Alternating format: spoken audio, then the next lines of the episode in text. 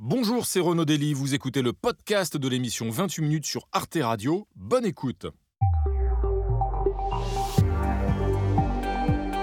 Bonsoir et bienvenue à tous, bienvenue dans votre club de 28 avec ce soir des clubistes triés sur le volet, journalistes, essayistes, dessinateurs. Ils vont analyser les événements marquants de la semaine. Au menu ce soir, la loi anti-migrants débattue au Royaume-Uni, le Premier ministre Rishi Sunak, en visite à Paris aujourd'hui, veut renvoyer tous les demandeurs d'asile entrés illégalement au Royaume-Uni dans leur pays d'origine ou sous-traiter leur demande à un pays tiers comme le Rwanda. Il est injuste que des gens qui ont traversé toute une série de pays sûrs, puis sont arrivés illégalement au Royaume-Uni, abusent de notre système d'asile. Cela doit cesser. Alors cette politique très ferme de zéro demandeur d'asile peut-elle faire des émules en Europe? Nous évoquerons aussi le bras d'honneur du garde des Sceaux, Éric Dupont-Moretti, en plein débat dans l'hémicycle de l'Assemblée nationale. Insultes, violences verbales, provocations s'enchaînent depuis le début de la législature, plus encore depuis que l'examen de la réforme des retraites a viré au pugilat. L'Assemblée est-elle devenue un cirque? Les députés sont-ils en train de creuser la tombe de la démocratie parlementaire? Puis, Claude Askolovitch nous racontera son histoire de la semaine, une histoire de guerre, de soldats et de fraternité en armes. Enfin, nous accueillerons notre invité de la semaine, Zineb Fassi, qui dévoile la nouvelle ruse du capitalisme, le yoga. Elle-même historienne, pratiquante et professeure de yoga, elle explique dans un livre comment cette pratique ascétique de renoncement au monde s'est mise en Occident au service de l'esprit du capitalisme. Bref, le yoga, c'était mieux avant. C'est dans le club de 28 minutes et c'est tout de suite.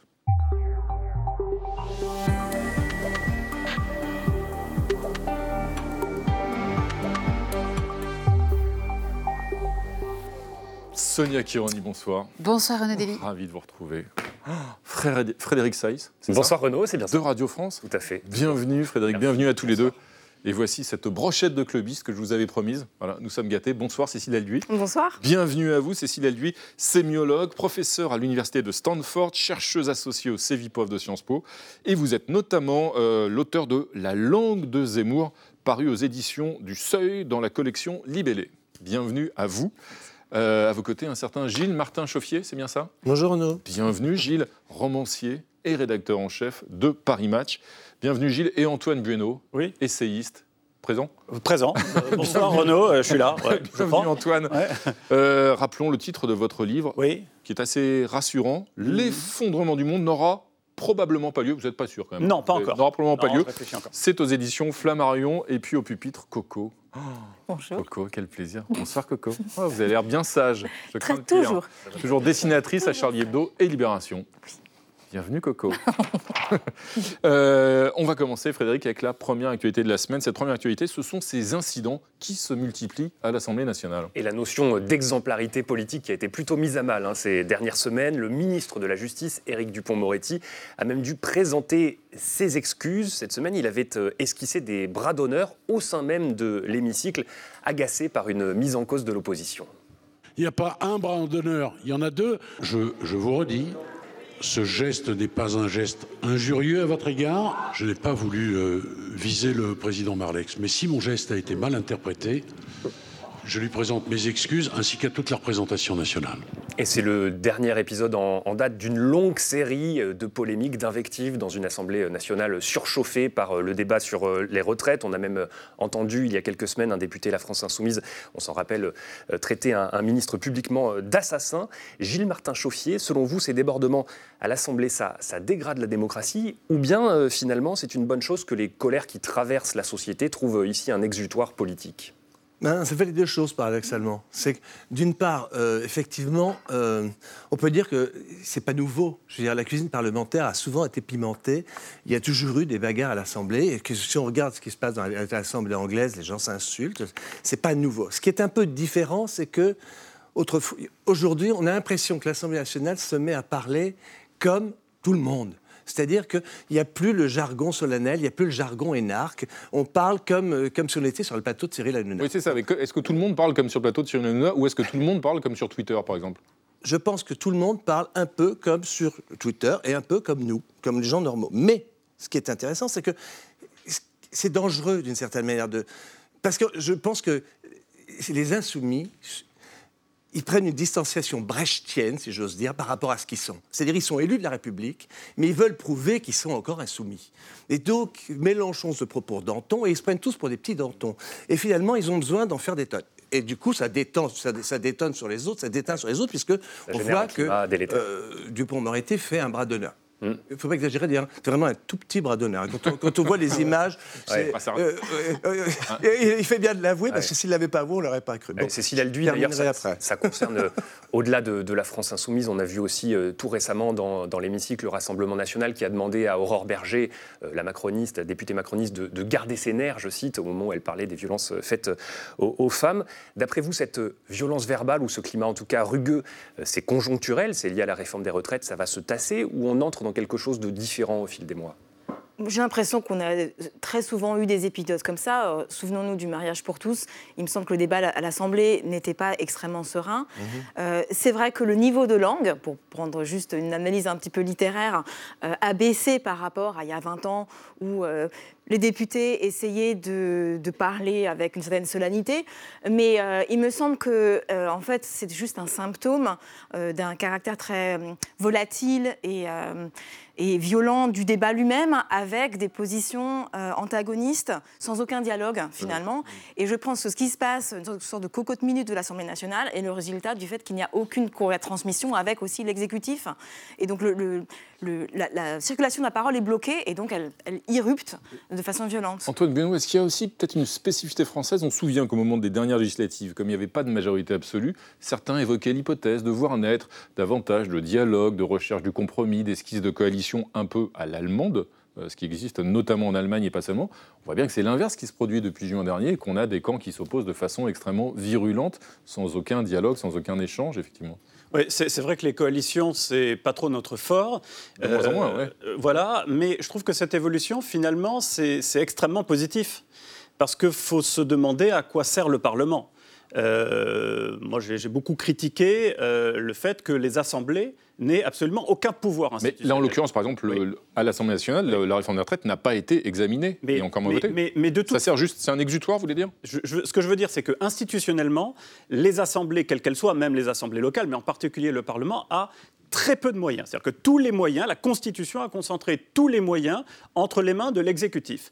Qu'est-ce qui reste d'autre que le magistère de la parole et que le fait de faire une sorte de spectacle? Et puis alors, évidemment, après, le Parlement, il est reflet de la société. Euh, vous avez parlé tout à l'heure, vous-même, Renaud, de Twitter. Bah, dans le monde où, de Facebook, de Twitter, d'Instagram, euh, du journalisme, là, ils sont géniaux, hein, les députés, ils nous donnent beaucoup de grains à moudre. Mais c'est hein, pas forcément rassurant. Ben, c'est une évolution sociale, mais le problème, c'est pas les députés en fait qui dégradent la démocratie. Pour moi, c'est la Constitution qui l'a dégradée. Gilles Martin Chauffier, ça profite à qui ce climat politiquement? Euh, Je pense que ce qui est embarrassant, c'est qu'on vit dans une société où finalement les élites n'arrêtent pas de demander du respect, et on sait que d'une certaine manière, une société a besoin d'avoir des rituels. Euh, L'Assemblée nationale, c'est quand même pas le bistrot du commerce. Et donc, quelles sont les grandes sociétés les grandes civilisations plus fréquentées, nous disent beaucoup d'articles. Plus une société, plus une civilisation a des rituels. Rome avait des rituels. La cour de Chine avait des rituels. Staline et Hitler avaient des rituels. Et même il y a des rituels démocratiques. De Gaulle ou Kennedy avaient des rituels. Il y a une façon d'être qui est très importante. Quand on a une façon d'être qui est complètement négligée, qui est complètement passe-partout banal, on banalise le pouvoir et c'est très embêtant parce que le notre société, c'est qu'on n'obéit plus au pouvoir en général. Et là, ça accentue le côté un peu délétère du, du, système. Nous évoquions lors de ce débat à l'instant plus spécifiquement l'Assemblée nationale, mais rappelons qu'il y a deux chambres hein, dans la démocratie parlementaire, Coco. Oui. Exactement, je pensais euh, au Sénat, faut pas croire, le ton monte aussi. Eh ben oui, oui, oui, absolument. Et il y a un deuxième dessin, Coco. Et un deuxième dessin un peu sur tout ça, sur la démocratie abîmée. Euh, comment on élira nos députés bientôt Qu'est-ce qu'on va mettre dans l'urne? Ce ne sera peut-être pas les, les compétences politiques. Merci Coco. Euh, Frédéric, on va enchaîner avec votre duel de la semaine. Et votre duel de la semaine, il se passe à table. Oui, à ma gauche, le bleu d'Auvergne, 48 ans depuis que ce fromage à pâte persillée est reconnu comme une appellation d'origine contrôlée, une AOC, autrement dit euh, le patrimoine gustatif français. À ma droite, le Nutri-Score, alors beaucoup plus jeune, hein, cela fait 6 ans que cet outil existe. C'est en quelque sorte un baromètre de la nutrition. Il classe les aliments des plus sains aux moins recommandés avec un système, on le voit, de, de lettres et de couleur, A pour les meilleurs et E pour les moins bons. E, la note des cancres, c'est justement celle euh, qu'a obtenu le bleu d'Auvergne, tout comme le Roquefort et tous les autres fromages considérés comme trop gras et trop salés par le Nutri-Score. Une mauvaise note, évidemment, qui agace fortement les producteurs. Par exemple, si on diminuait le taux de sel dans les pâtes persillées, euh, ben, par exemple, on sait très bien qu'on aurait des fromages qui auraient des goûts qui seraient complètement altérés, euh, on aurait des problèmes de conservation, enfin, il y aurait différentes phases qui seraient qui, qui correspondraient plus aux produits finaux qu'on a aujourd'hui. Quoi.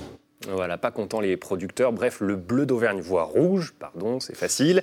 Les représentants de la filière demandent d'ailleurs une modification de ce baromètre euh, Nutri-Score qu'ils estiment trompeur, notamment parce qu'il prend en compte non pas les portions qu'on mange à la fin d'un repas, environ 30 grammes, mais la proportion pour 100 grammes. Et ça, affirme-t-il, euh, c'est trompeur. D'ailleurs, la lutte pour le Roquefort euh, a même alléché quelques responsables politiques au moment de la dernière campagne présidentielle, comme la candidate Les Républicains Valérie Pécresse.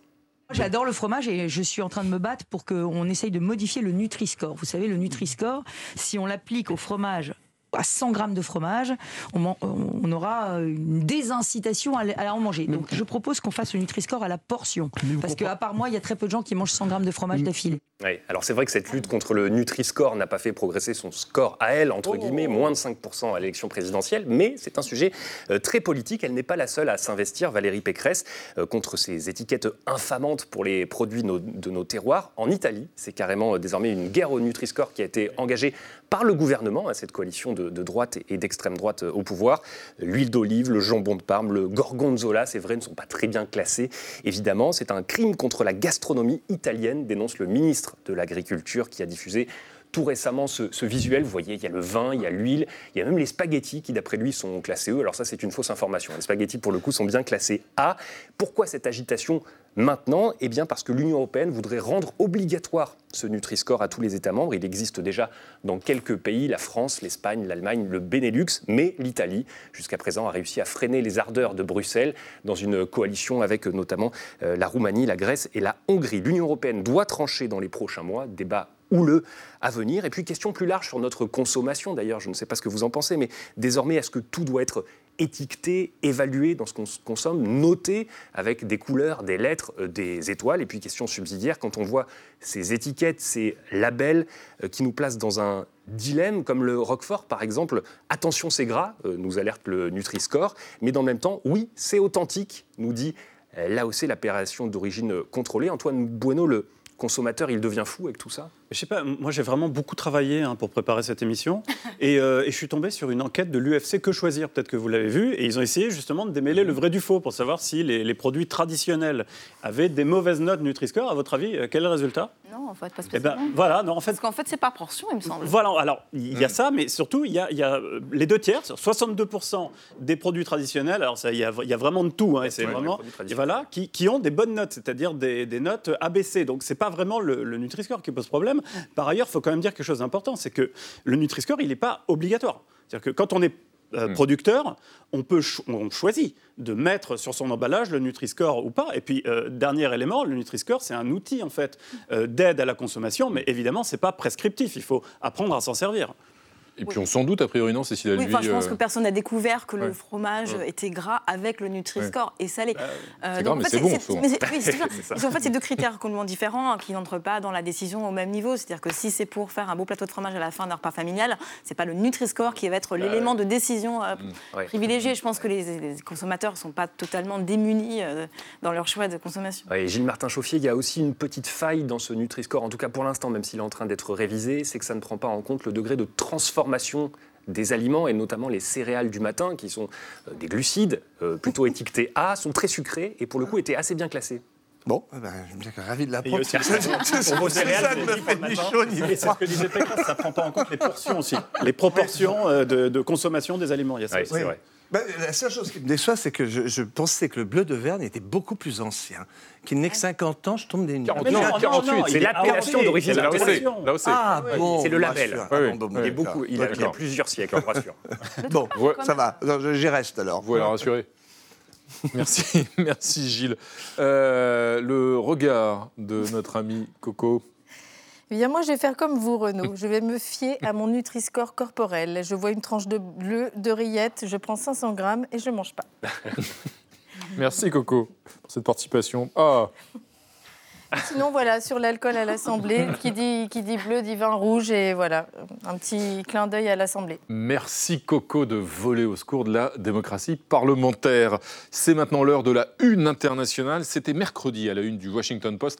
Grève des travailleurs français, mais non, ce n'est pas de la paresse. Ironique, le quotidien progressiste américain explique que les grévistes euh, français, hostiles à la réforme des retraites, n'attirent pas toujours la sympathie de la planète qui considère qu'ils se la coulent douce. Alors comment expliquez-vous, euh, Cécile Elduy, que euh, chez la plupart de nos voisins européens pardon, et occidentaux au sens large d'ailleurs, on a parfois du mal à comprendre la nature du mouvement social en France? Euh, d'abord parce que euh, le, caractère très massif des manifestations en France est exceptionnel hein, et il faut vraiment le souligner. Euh, on a parlé de démocratie tout à l'heure, ça c'est quand même un des un des talents de la société française de savoir se mobiliser d'aller dans la rue. donc déjà rien de se mobiliser de façon aussi massive, c'est très très original de la du point de vue de la plupart euh, de nos confrères euh, euh, extérieurs. Et est-ce qui ne surprend pas aussi dans un certain nombre de pays, notamment d'ailleurs aux États-Unis, c'est que dans ces pays-là, on part en retraite beaucoup plus tard Oui, mais en fait, c'est un problème de. cest que la politique n'est pas dissociée de la culture. Hein. et notre culture du travail, notre culture du loisir est complètement différente, et aussi la culture même des acquis sociaux. C'est-à-dire que cette, l'opposition à la réforme des retraites, elle ne vient pas de nulle part, elle est à la fin de tout un processus historique de gain d'acquis sociaux pour. Euh, avoir une vision de l'équilibre travail-vie euh, personnelle totalement unique à la France, euh, c'est vrai. Moi, j'habite aux États-Unis la plupart du temps. les gens, je, les vois, ils travaillent à 75 ans sur des caisses automatiques. Mmh. Et donc, je ne sais pas si on doit vraiment se lamenter d'avoir cet exceptionnalisme français sur le rapport au travail par rapport aux pays européens. Antoine Bonneau? Oui, euh, alors moi je crois que l'explication, c'est ce qu'a dit Renaud, c'est que euh, dans la plupart des pays euh, développés, l'âge légal de départ à la retraite, c'est plus tard. Alors par exemple, j'ai repéré ce que, ce que disent les Suisses, le temps, c'est quand même incroyable, donc ils voient ça avec beaucoup de recul, parce que eux, l'âge légal, Le journal Le Temps Le Temps, c'est le journal, le journal suisse. Ah, le Temps, le journal, tout à fait. et la le temps, et puis il y a l'âge légal du départ Voilà, exactement. Les, les, hommes partent à 65 ans en Suisse à la retraite, et les femmes à 64 ans, et donc pour eux, c'est une sorte, c'est finalement ce dont parlait Gilles, c'est une sorte de rituel, les manifestations. Mmh. Il faut que euh, chaque génération ait sa révolution et sa grande mobilisation sociale. C'est une tradition française. Voilà, c'est comme ça qu'ils voient les choses.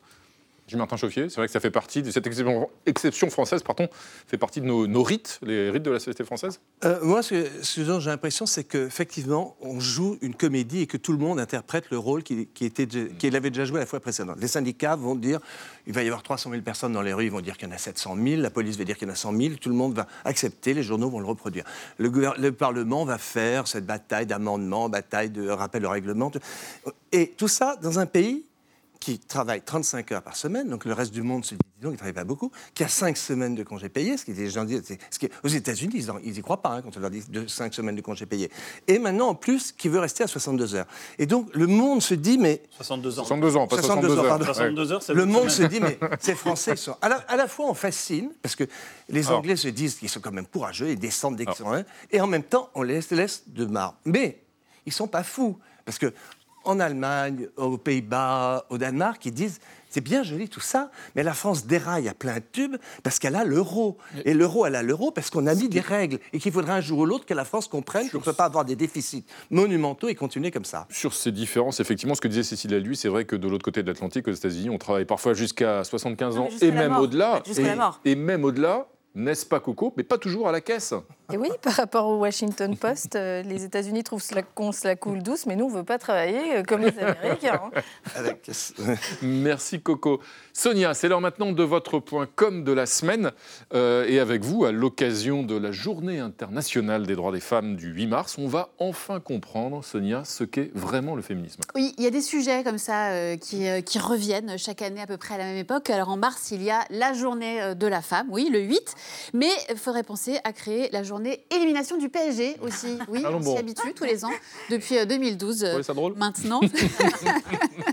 c'est vrai que c'est devenu euh, un rituel. Alors, euh, en revanche, si le PSG pouvait choisir un autre jour de l'année pour perdre en Ligue des Champions, Renault, et nous laisser le 8 mars pour tenter de faire avancer les droits des femmes, ça nous arrangerait. Je dis bien les droits des femmes, car oui, on va le répéter encore une fois, même si j'ai quand même l'impression qu'on progresse ce n'était pas la journée de la femme, mais la journée internationale des droits euh, des femmes. Et ça n'a rien à voir. Alors, pour comprendre euh, la différence, il y a un célèbre mème qui euh, circule sur les réseaux sociaux et qui résume à peu près la situation. Vous allez le voir.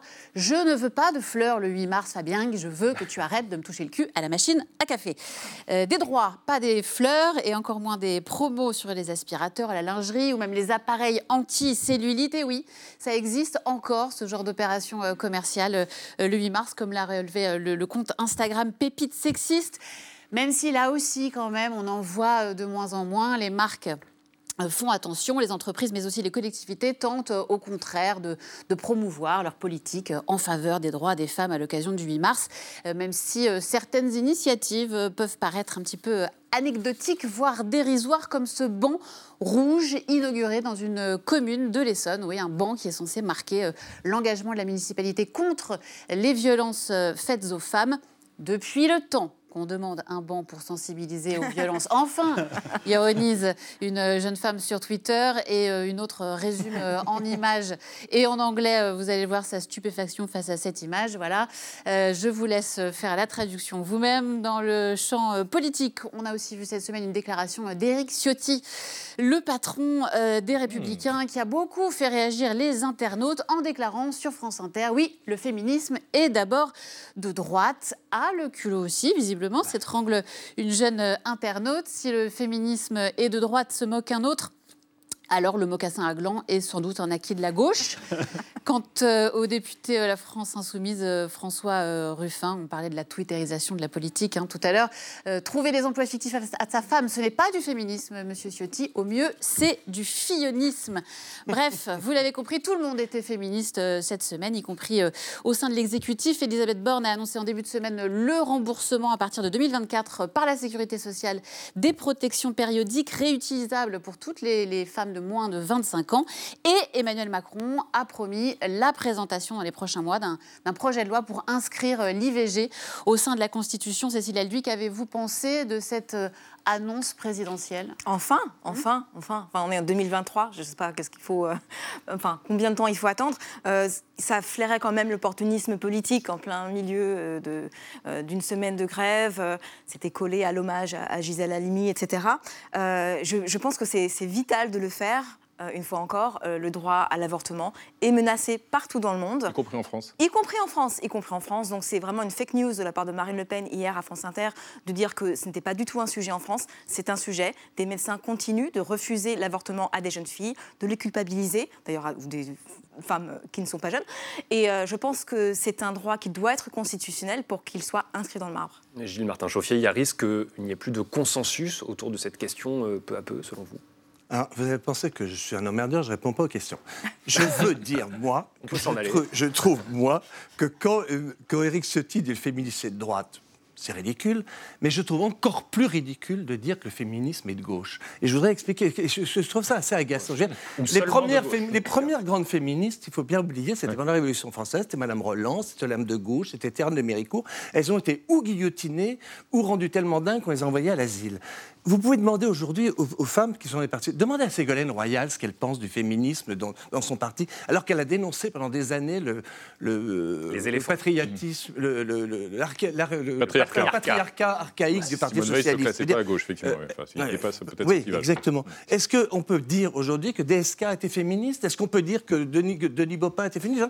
C'est agaçant cette façon de dire la gauche, de dire les bons combats, c'est nous, et la droite, vous avez les mauvais, vous avez les, les, les mocassins gland. Mm. Non. La droite n'a pas que les mocassins blancs et la gauche n'a pas le féminisme. Merci pour cette intervention. Gilles Martin Chauffier, euh, Coco, un dessin sur les mocassins à gland euh, Oui, plutôt sur. Euh, je rejoins Gilles Martin. Le féminisme est-il de gauche ou de droite? Je dirais du centre plutôt. Merci. Merci pour ce point de vue artistique, Coco. Et, cet hommage à Courbet. un deuxième dessin. Ah. Ciotti, Ciotti, vrai féministe. On n'est pas femme, on le devient, enfin. Merci Coco. Euh, Frédéric, euh, on passe à un autre dossier de la semaine, c'est le Royaume-Uni qui s'attaque aux demandeurs d'asile. le Premier ministre Rishi Sunak, vous l'avez vu, était à l'Elysée aujourd'hui pour un sommet euh, franco-britannique. Et parmi les sujets abordés, effectivement, les migrations illégales. 45 000 personnes ont traversé la Manche l'an dernier sur des bateaux de, fortune. Stop the boat, stopper les bateaux, c'est l'un des slogans d'ailleurs du chef du gouvernement britannique. Priorité affichée cette semaine avec une nouvelle loi qui a été présentée. Les gens doivent savoir que s'ils viennent ici illégalement, cela entraînera leur détention et leur expulsion rapide. Nous les renverrons en quelques semaines, soit dans leur propre pays, s'il est sûr, soit dans un pays tiers sûr, comme le Rwanda. Ce projet de loi est dur, mais il est nécessaire et juste. Voilà, dur, mais nécessaire et juste, vraiment, Antoine Bueno? Bah, euh, je ne sais pas si vous connaissez une série euh, britannique d'ailleurs qui s'appelle Years and Years, qui a mm. eu pas mal de succès. Hein, je, la recommande hein, d'anticipation et qui montre un monde euh, en marche très dystopique en fait, qui devient très très dur. Et c'est sorti, ça a été tourné en 2018, ça a commencé à être diffusé en 2019. C'est exactement ce qu'on observe là. Alors, faut quand même comprendre de quoi on parle. C'est-à-dire que là, il y a un projet de loi qui concrètement, dans ce pays-là, va vider je juge pas, mais je décris là juste, va vider le droit d'exil de sa substance. Ça veut dire que quand... Le droit d'asile. Euh, pardon, le, droit d'asile de sa substance, c'est-à-dire, j'ai dit quoi d'exil Voilà. Mais parce, que, voilà, mais, les, deux, mais les, deux, les deux sont liés. C'est-à-dire que a priori, quand on... L'exil de ceux qui demandent l'asile, justement. On peut difficilement venir légalement euh, dans un pays euh, quand on est dans une situation où on peut bénéficier du droit d'asile. Donc là, c'est ça qu'on est en train de dire. Et en plus, le dispositif est, est, absolument dingue parce que derrière ça, il y a un accord qui a été conclu avec mmh. le Rwanda non pas pour renvoyer les Rwandais qui arrivent en Angleterre au Rwanda, mais pour que le Rwanda soit une base de sous-traitance de cette immigration-là. C'est-à-dire que là, on est en train d'entrer dans un monde, c'est pareil, je ne juge pas, mais il est très différent du monde dans lequel on vivait jusque-là. Mhm. Par ailleurs, tout ça est de la politique parce que pour l'instant, cette loi, elle ne, elle ne, risque pas, en tout cas pas demain, d'être très effective. Gilles Martin Chauffier, il faut aussi signaler le contexte avec l'an dernier, plus de 300 000 entrées illégales qui ont été détectées par l'agence Frontex, ce qui était un, un record depuis 7 ans en Europe. Oui, et c'est très important de signaler le contexte parce que c'est le contexte qui explique ce que ne fait pas l'Angleterre d'une certaine manière. C'est-à-dire, l'Angleterre, elle dit on va prendre à bras le corps le problème de l'immigration. Et elle a raison d'une certaine manière, parce que l'immigration, c'est quand même l'éléphant dans le magasin de porcelaine que personne, les gens, on n'en parle pas, on fait semblant de ne pas le voir. Euh, quand il y a un problème au Stade de France, on parle d'autre chose, etc. Et résultat des courses, on va avoir le Front National, euh, le Rassemblement National, le pouvoir dans cinq ans en France. Les Anglais disent on va réagir. Simplement, ils réagissent pas, à mon avis, de bonne manière. C'est-à-dire, en fait, c'est pas en faisant, des camps et en, faisant des pré-camps au Rwanda qu'on va gagner. On gagnera si on fait une guerre totale aux passeurs, aux réseaux de passeurs, qu'on les arrête, qu'on leur donne des années de prison très lourdes et qu'ils les font. Et, tant qu'on ne mène pas une guerre totale au réseau de passeurs, il y aura des passages. Et c'est pas leur système qui ne marchera pas, parce que de toute façon, ça n'a jamais marché. Il y a des dizaines de millions de gens qui veulent passer, qui n'iront pas passer. Cécile lui, quelles peuvent être les conséquences de la décision probable, le cas du Royaume-Uni, justement, en quelque sorte, d'interdire totalement les demandes d'asile, en tout cas, de ne plus accorder l'asile au Royaume-Uni quelles peuvent être les conséquences pour la France, puisqu'on sait qu'il y a aussi beaucoup, euh, évidemment, de migrants qui euh, traversent la France, puis euh, la Manche pour accéder au Royaume-Uni. Est-ce que, soit ça va avoir des conséquences sur la politique migratoire française dans les dans les semaines ou mois à venir J'ai envie de dire que ça n'aura probablement pas de conséquences. Parce que finalement, les gens continuent. Ça fait 20 ans, en fait, qu'il y a cette, ce mm. fantasme euh, qu'on va arrêter euh, la jungle de Calais, les passages euh, à travers la Manche. Je me rappelle, en 2009, il y avait un film magnifique avec Vincent Lindon qui s'appelait Welcome, mm-hmm. où il y avait un, jeune iranien ou afghan, je ne sais plus, qui essayait de traverser à la nage le Channel. Mm. Et la peur qu'on se dit, mon Dieu, c'est complètement dystopique. Et là, il y en a 45 000 par, par, par, an qui le font. Donc, en Parce qu'entre-temps, les réseaux de passeurs sont arrivés. Il y avait déjà des passeurs, c'est pas le problème. Non, le démantèlement de Sangad, ça remonte même à 2002. Exactement. Et d'autre part, il y a d'autres conséquences. Premièrement, cette loi va être euh, euh, contestée à la Cour européenne des droits de l'homme, puisqu'elle est en violation totale avec cette convention, le droit à la famille et le droit à, à faire une demande d'asile. Effectivement, pour préciser les choses, ça veut dire que les gens n'auront plus. Euh, en fait, dans le droit anglais, il faut être en Angleterre pour mm. déposer une demande d'asile. Là, on dit, vous n'aurez même pas le droit d'arriver. Mm. Qui est-ce qui vient? Ce sont, dans leur immense majorité, des Syriens, des Afghans, des Iraniens et des Iraniennes eux, on va leur dire vous n'avez pas le droit en fait à l'asile, alors que 200 000 Ukrainiens et Ukrainiennes ont été accueillis par des voies sûres. Alors si on veut faire des, euh, un contrôle de l'immigration, établissons des chemins sûrs pour accéder en Angleterre, et là on examine les demandes. Un dessin un dessin de Coco. Antoine, je suis désolé de vous censurer, mais euh, la parole est à l'artiste. Ah. Après Dupont Moretti, les doigts d'honneur de Rishi Sunak. Merci Coco. Et un deuxième dessin et un deuxième dessin, euh, euh, ben, mm. un peu ironique sur le Welcome Refugees aux, États au Royaume-Uni. Pardon. Très signifiant. Merci Coco. C'est maintenant l'heure d'accueillir notre invité de la semaine. Zineb Fassi, qui est sympathisante et pratiquante de yoga. Bienvenue à vous. Vous l'enseignez même le yoga, le yoga pardon, et vous publiez cet ouvrage, euh, Le yoga, un nouvel, nouvel esprit du capitalisme. C'est publié chez Textuel. Euh, cet ouvrage dans lequel vous montrez que cette pratique empreinte d'ascèse, de renoncement au monde, a donc changé, selon vous, dans nos sociétés occidentales. Elle s'est peu à peu mise au service donc de l'esprit du capitalisme. Et pourquoi ça? Est-ce que ça veut dire que le message du yoga euh, a changé?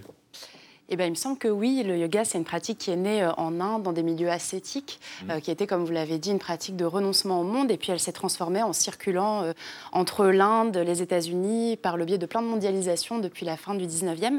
Et effectivement, en étant réceptionnée, appropriée par tout un tas de milieux différents, que ce soit des occultistes, des ésotéristes, de la, des théosophes, la contre-culture, etc.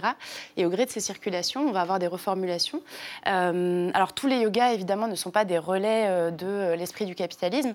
Mais aujourd'hui, le yoga qui, à mon sens, a pignon sur rue aujourd'hui, qui est euh, le plus médiatisé quelque part, euh, est devenu une caisse de résonance de certains discours. En quoi? Euh, Alors quel discours justement? En quoi fait-il la promotion du libéralisme? C'est quoi? C'est une forme d'individualisme, de, culte de la performance de... C'est ça, c'est surtout euh, cette idée finalement que euh, pour avoir une existence réussie, pour atteindre le bonheur, voilà, il faut se changer soi-même avant tout. Et du coup, on est 20... À l'origine, le yoga, c'est pas une forme de quête du bonheur quand même? Et eh ben, c'est très intéressant. Non, c'est en fait c'est une forme de quête du bonheur, mais qui est formulée de façon très différente parce que ça a été formulé ben, en Inde il y, a, plusieurs milliers d'années. Et le bonheur en Inde, il y a plusieurs milliers d'années, c'est de sortir de l'existence, de quitter la condition humaine. On est vraiment dans une approche euh, voilà, très euh, religieuse, finalement. On veut euh, sortir de l'existence et pas du tout améliorer son existence ici-bas mm. en dormant mieux, en ayant de meilleures relations, en étant moins stressé, en, voilà, en buvant des matchs à latte, ce genre de choses. ce que vous dites finalement, c'est que cette quête de s'améliorer soi-même et d'être plus performant pour le marché, finalement, c'est très stressant, c'est très prenant pour la personnalité, ce qui est à l'inverse de l'objectif qu'on pourrait assigner au yoga, qui serait plutôt justement de sortir du monde. Oui, c'est vrai. Bah, il y a cette idée en fait que euh, on devrait euh, gérer soi-même ses émotions. On a cette espèce de mirage qu'on nous offre de dire en pratiquant. Alors c'est pas vraiment un mirage parce que je pratique le yoga, je l'enseigne. Donc mmh. oui, effectivement, il a plein de bienfaits. Euh, cette pratique a plein de bienfaits. Mais finalement, à quoi, à quoi est-ce que quel intérêt ça sert? Et est-ce que on veut être plus épanoui pour être plus épanoui ou est-ce qu'on veut être plus épanoui, plus épanoui pardon et moins stressé pour mieux servir les exigences du système capitaliste Est-ce que si on fait un burn-out, c'est parce qu'on n'a pas assez médité euh, qu'on n'a pas fait assez de yoga ou est-ce que c'est parce que bah, le travail est mal organisé? Et donc ça, c'est ce qu'on mm. voit euh, beaucoup aujourd'hui en entreprise, par exemple. Comment vous faites pour mettre la limite entre euh, l'aspiration saine et, bien normale de, de, voilà, d'un bien-être et d'un mieux-être et l'injonction capitalistique de, dépassement, de développement personnel? Bah, C'est vrai que la limite n'est pas forcément évidente à, faire et puis c'est pas à moi de dire aux gens là, là vous êtes dans le faux et puis là vous êtes dans le vrai. Moi, ce que j'essaye de, faire, c'est surtout juste d'alerter en fait sur cette dimension politique que je trouve finalement assez peu présente mm. euh, dans ces milieux-là, euh, de dire, bah oui, évidemment qu'on peut aspirer à un mieux-être et c'est euh, tout à fait légitime, mais attention, ne prêtons mm. pas au yoga les vertus qu'il n'a pas.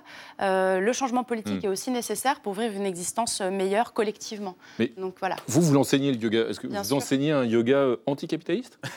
Je sais, alors c'est clair, c'est la petite question piège. Non, mais c'est quoi un yoga anticapitaliste? Oui, je ne saurais pas vous dire ce que c'est que le yoga anticapitaliste, surtout dans une société capitaliste. Donc non, moi, mes cours de yoga sont payants. Euh, voilà, je ah. vis dans le monde, je vis dans un monde, euh, euh, voilà, un monde capitaliste, donc je me prétends pas être hors du monde.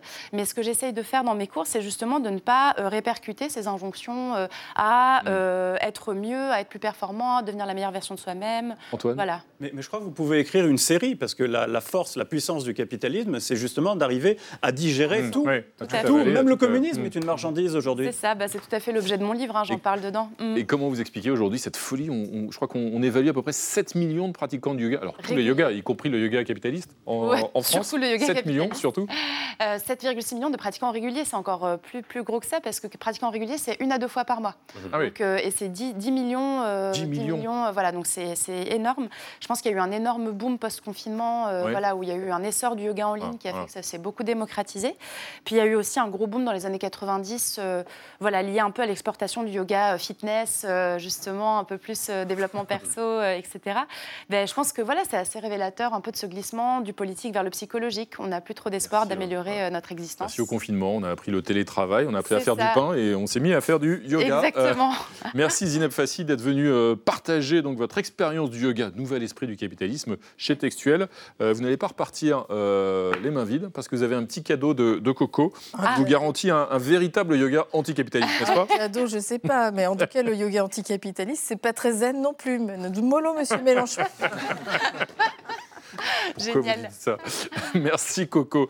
Merci euh, Zineb Fassi. Et c'est maintenant l'heure de retrouver un grand pratiquant du yoga, entre autres, hein, pas seulement bien sûr, c'est notre ami Claude Askolovitch.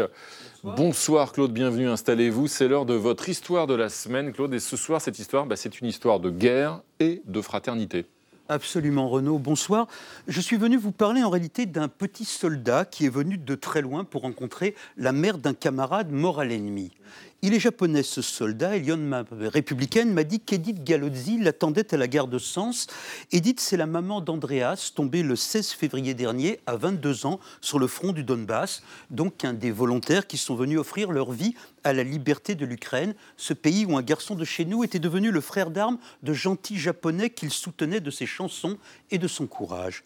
Car il était brave, Andreas, qui à lui seul avait détruit un char russe dans son unité, on le surnommait Frenchy. Tiens, Frenchy, dans Le port de l'angoisse, c'est un vieux film avec Bogart, c'était le surnom d'un résistant joué par Dalio, lui un acteur juif français réfugié aux Amériques pour échapper au nazisme. Ainsi, les périodes s'entrechoquent et le réel se mélange avec mes souvenirs.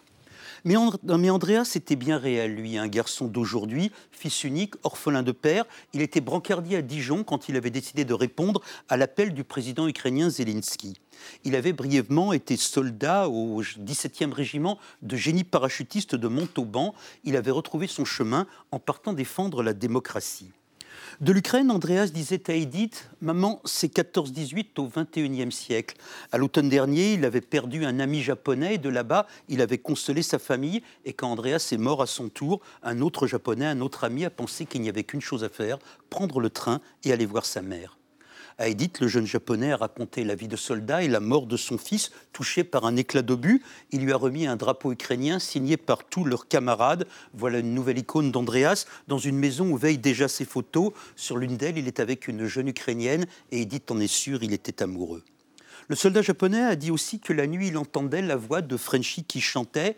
Il a également dit qu'il avait un peu honte, lui, d'avoir demandé à ne plus rester au front. Edith lui a dit de vivre et la serrer dans ses bras. Et c'est ainsi que la guerre d'Ukraine s'inscrit dans des familles, dans nos pays en paix. Il y a quelques jours, c'était dans Libération, j'ai lu comme une sœur d'Edith Galozzi, c'était une maman de Taïwan qui serrait contre elle le sac à dos de son fils, tellement têtu. Jonathan, tombé à 25 ans en Ukraine, où il était parti, disait-il, acquérir de l'expérience pour le jour où la Chine envahirait son pays. Il disait que ses amis ukrainiens alors viendraient secourir Taïwan. Ainsi les âmes se touchent. Avant Andreas, deux autres jeunes Français étaient morts en Ukraine, c'était en juin dernier. Le premier, un Normand, Wilfried Blériot, au regard très doux. Sa maman a dit à la radio européen qu'il n'avait pas trouvé sa place en France, mais qu'il aimait passionnément l'Ukraine. Un groupe d'ultra-droite a revendiqué son destin, étrangeté. L'autre mort de juin s'appelait Adrien Duguel le Youdec. Lui avait 20 ans, un jeune homme du Puy-en-Velay qui avait demandé avant de partir que ses cendres soient dispersées devant une ferme où il passait ses vacances enfant, avait-il deviné? C'était le fils d'un professeur, une responsable de bibliothèque. Il était cultivé, mais aux études universitaires, il avait préféré un CAP ferronnerie et un CAP coutellerie. C'était un môme plutôt de gauche, mais que l'armée intéressait. En Ukraine, ses copains étaient des Polonais, et avec eux, il ressentait qu'il se jouait dans ce pays une lutte essentielle. Ainsi, dans les années 30, d'autres jeunes gens qui leur ressemblaient, les brigades internationales, avaient compris que c'était en Espagne qu'il faudrait bloquer le fascisme. J'ai été pris de remords en lisant ce mot de la maman d'Andreas. Elle refuse que son fils et les autres héros d'Ukraine deviennent des soldats inconnus. Un remords parce que j'ai réalisé que l'histoire ne m'a transmis aucun nom, aucun nom de brigadiste mort en Espagne dans les années 30. Pourtant, des historiens les conservent. Alors je dédie cette chronique et respect à un homme qui portait un nom extraordinaire, Robespierre prêtre. C'était un fils de mineur du Pas-de-Calais, mineur lui-même, et puis métallurgiste, scieur, terrassier, syndicaliste et communiste. Il est mort le 9 septembre 1938 devant l'Ebre, ce fleuve dont on a fait une chanson, El Ejército del Ebro, ay Carmela, dans l'Espagne, qui fut l'Ukraine de ce temps-là. Merci Claude. Un dessin de Coco et oui, pas facile d'être maman de soldats en guerre, surtout pour la maman de Prigogine, par exemple. Tu me fais honte. Merci Coco. Euh, alors, mes amis, vous avez chacun choisi une photo qui illustre à vos yeux l'actualité de la semaine. Et on va commencer avec votre photo, Antoine Bueno. Cette photo, c'est une photo d'une célèbre barre chocolatée, en l'occurrence euh, Toblerone. Alors dites-moi, Antoine Bueno, pourquoi vous attaquez-vous après la claque que vient de nous mettre Claude, là, c'est un change radicalement de sujet. voilà, exactement. Donc effectivement, c'est une, actualité qui prête plutôt à sourire au départ comme ça, euh, hmm. parce que euh, en fait, le, Toblerone, euh, les usines vont se, délocaliser. Hmm. c'était produit, ça appartient des Américains, mais c'était produit en Suisse et donc ça hmm. va partir en Slovénie. Et à cette occasion, il y a une loi suisse qui défend la, la suicité, je ne sais pas si, ça se dit, des, des symboles nationaux, et qui va donc Comment L'helvétitude Peut-être, ou l'helvétitude. Alors on va dire effectivement, Claude, donc on va interdire à Toblerone de conserver l'image du mont, euh, du mont Cervin, qui, qui, est le mont national. Hmm. Voilà, et, le Toblerone va devoir... Merci Antoine, euh, et précisons que malgré euh, votre patronyme, il ne s'agissait pas d'un règlement de compte contre un concurrent. mais je suis quand même content que ça puisse servir à ça. Merci Antoine Bueno. Gilles Martin Chauffier, on enchaîne avec votre photographie. là, on est à Kaboul, en Afghanistan, le, justement le 8 mars, mercredi, journée internationale des droits des femmes. Pour le jour internationale des droits des femmes et elles ont eu le courage de descendre dans les rues de Kaboul, ce qui est un, extrêmement dangereux. Les talibans sont en train de faire des femmes afghanes des esclaves, tout simplement. Euh, être, être une femme, c'est quasiment un péché. On leur retire absolument tous leurs droits. Elles ne peuvent plus travailler. Les seuls endroits où elles peuvent travailler, c'est éventuellement la santé et l'enseignement, mais tous les autres emplois sont fermés. La vie est devenue un véritable cauchemar. Et je trouve que c'est je choisis cette photo parce que je trouve que le monde devrait se mobiliser beaucoup plus énergiquement. C'est un peu facile de faire de la gesticulation républicaine et d'inventer des hommages à Gisèle Halimi, etc., et de rien faire pour les gens qui en ont vraiment besoin. Je veux dire, l'avortement n'est pas menacé en France. Ces femmes, elles peuvent mourir à tout moment, et nous, on ne fait rien. Et je trouve que c'est typique de la façon de réagir des Français. Merci Gilles Martin Chauffier. Justement, vous l'évoquiez, c'est votre photo, euh, Cécile Alduy. Cet hommage national rendu par le chef de l'État à cette grande figure du féminisme, l'avocate euh, Gisèle Halimi, c'était mercredi aussi, évidemment, le 8 mars au Palais Justice de Paris. Oui, alors un hommage bien sûr bienvenu et attendu, puisque cela fait deux ans que la famille euh, et la fondation Choisir la cause des femmes euh, l'attendaient, mais qui a été préparé en catimini six jours avant l'événement, un petit peu en urgence, pour faire une sorte de contre-feu médiatique le jour où une grève massive, le jour de la journée des femmes était aussi organisée. Euh, je retiens que euh, Emmanuel Macron donc, euh, en a profité pour annoncer qu'il essaierait d'inscrire dans la Constitution non pas le droit à l'avortement, mais la liberté mhm. qui est la proposition qui a été portée au Sénat par le groupe Les Républicains, qui n'est pas du tout, qui n'a pas du tout la même envergure en termes de défense du droit des femmes. Merci Cécile Alduy, merci à tous les trois. Vous allez voir, il est maintenant temps, non, de retrouver notre poète préféré, mais d'abord nous allons retrouver notre poétesse préférée, bien sûr. Euh, Coco. Bientôt l'IVG dans la Constitution. Les femmes poussent un ouf de oh. soulagement. Merci pour cette petite note printanière, Coco. Et nous allons maintenant retrouver eh bien notre autre poète préféré, c'est l'incomparable, lui aussi, Benoît Forgeard, bien sûr, qui nous éclaire sur les mystères de l'univers, lui aussi. Ce soir, dans Dérive des continents, il se demande où trouver un bon influenceur. Bonsoir Renaud, ce monde va trop vite et les valeurs du jour ne sont déjà plus celles du lendemain. Que choisir? Comment se diriger? Où trouver un bon influenceur? Nul n'est censé ignorer ce qu'est un influenceur. Un influenceur, une influenceuse, c'est quelqu'un que vous trouvez sympathique, attirant, qui collectionne les cœurs et les petits pouces verts, quelqu'un à qui vous avez envie de ressembler. Vous achetez les machins qu'il vous conseille, les marques le rémunèrent ensuite, pour ça tout le monde est content, c'est l'influence. On peut se gosser, mais il n'est pas si facile de trouver un bon influenceur. J'avais l'autre jour une décision importante à prendre et je ne trouvais pas d'influenceur pour m'aiguiller. J'ai dû prendre cette décision par moi-même, je vous laisse imaginer le cauchemar. Mais la situation situation se complique encore depuis quelques semaines puisque sous l'effet d'une soudaine prise de conscience, certains influenceurs ont décidé de ne plus influencer mais de désinfluencer. Là encore, le principe est simple. Plutôt que de vous pousser à acquérir un objet, le désinfluenceur vous recommande de ne rien acheter et de garder votre pognon. Curieux procédé dont on se demande à qui il profite. Les moins naïfs parmi vous suspecteront immédiatement un loup dans ce basculement des influenceurs, soudain épris de sobriété. Il se trouve que certains d'entre eux, une minorité, ont été récemment visés par des plaintes pour, disons, influence en bande organisée. On peut donc supposer, sans faire preuve d'un esprit trop mal placé, qu'on assiste à une sorte de ripollinage de l'influenceur. L'authenticité est tendance, il faut faire avec. Ça n'est sans doute qu'un mauvais moment à passer, mais en attendant, c'est tout un métier qui doit se réinventer, où les influenceurs qui avaient tablé sur l'honnêteté avant les autres, une minorité, ont une longueur d'avance. Mais si plus personne ne veut plus rien acquérir, les marques continueront-elles à casquer pour les désinfluenceurs? Peut-être. Je me sens désemparé. Je n'achète plus rien et je me demande si je ne subis pas malgré moi l'influence d'un désinfluenceur. Aidez-moi. Bonsoir. Quel talent ce forgeard. Chapeau et merci et du talent, il y en a aussi là-bas. Hein? Un coco? Vous avez un dernier dessin pour la route? Qu'est-ce qu'il charrie celui-là? Bah, Moi, je fais pareil. Ah bah N'oubliez pas, dans 10 jours, c'est le printemps, mais chez nous, ça fait un moment que la, chemise. Ça aurait été dommage. merci, Coco. Et oui, on bourgeonne déjà. Euh, merci à tous, mes amis. On se retrouve demain à 20h05 pour un nouveau numéro de 28 minutes samedi avec Marguerite Aboué, la scénariste de la formidable saga Aïa de Youpogon qui nous entraîne dans sa Côte d'Ivoire natale. Et comme d'habitude, on va se quitter en musique avec un clin d'œil à votre point com de la semaine, Sonia, puisque vous nous avez mis enfin les idées au clair sur le féminisme, c'est donc l'occasion d'écouter Miley Cyrus Flowers. Tchuss.